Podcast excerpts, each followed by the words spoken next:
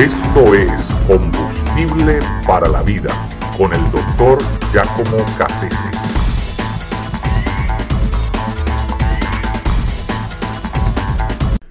Una montaña llamada volcán. Los volcanes son verdaderamente curiosos.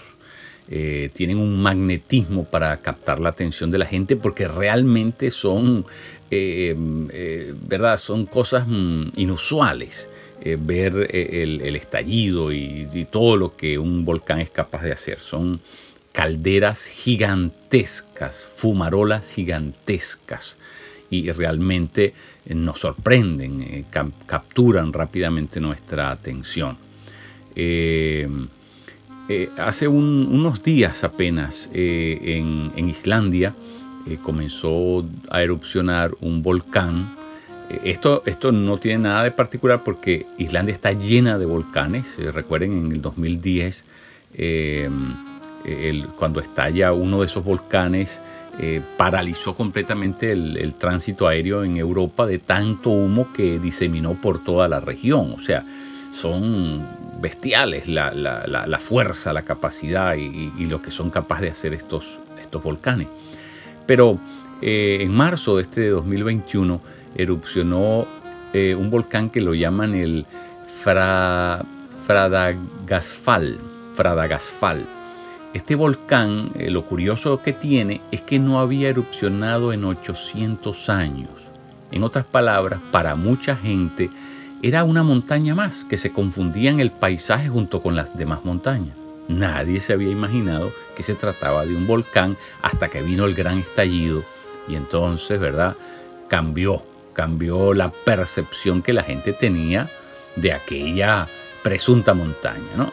Entonces, eh, curiosísimo. Algo, algo parecido pasó en, Italia yo he tenido la bendición de estar tres veces en ese lugar, que es un, hoy día es un lugar de, eh, arqueológico, eh, tal vez el, eh, el, sitio arqueológico más visitado en el mundo.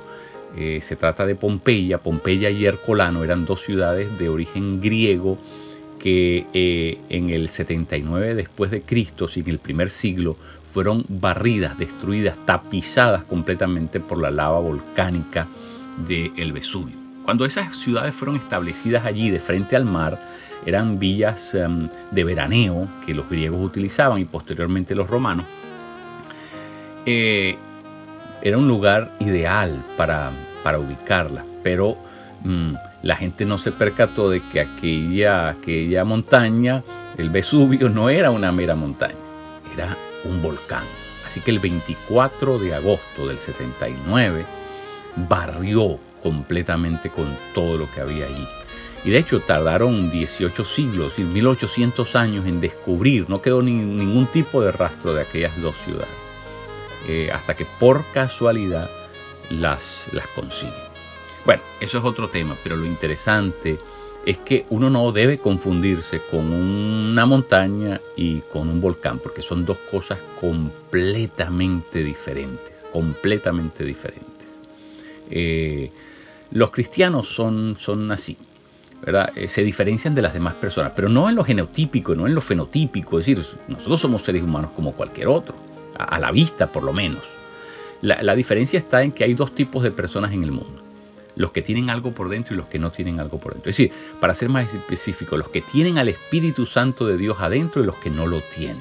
Nosotros como cristianos hemos sido, eh, eh, Dios nos ha dado como sello, eh, de nuestra vida y garantía de nuestra salvación y de nuestra pertenencia a Dios, el Espíritu Santo que habita en nosotros. Eso es lo que dice, en verdad, Romanos en el capítulo 8.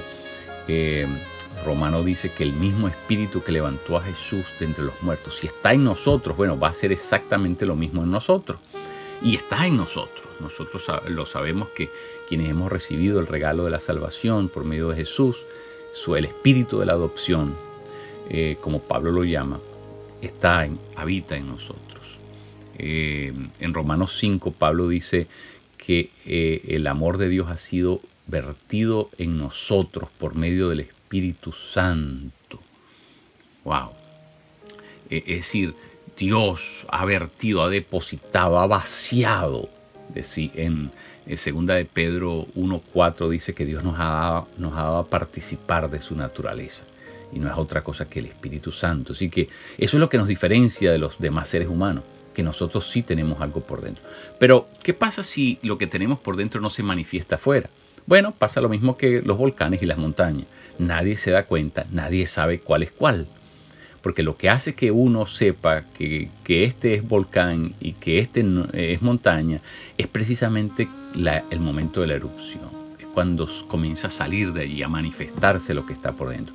Tú y yo llevamos al Espíritu Santo adentro el amor de Dios fue derramado en nosotros para que ese amor pudiera salir de nosotros, salpicarle a los que están en nuestro entorno, para que pudiese producir una avalancha de bondad, de misericordia, de acciones transformadoras, donde quiera que nosotros nos encontremos.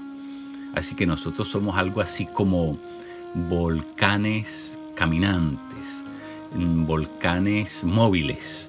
Nosotros eh, fuimos creados por Dios para que a través de nuestras vidas se manifieste su poder, se manifieste su gloria, se manifieste el fruto maravilloso del Espíritu Santo. Así que no te conformes a, no te conformes con ser una montaña.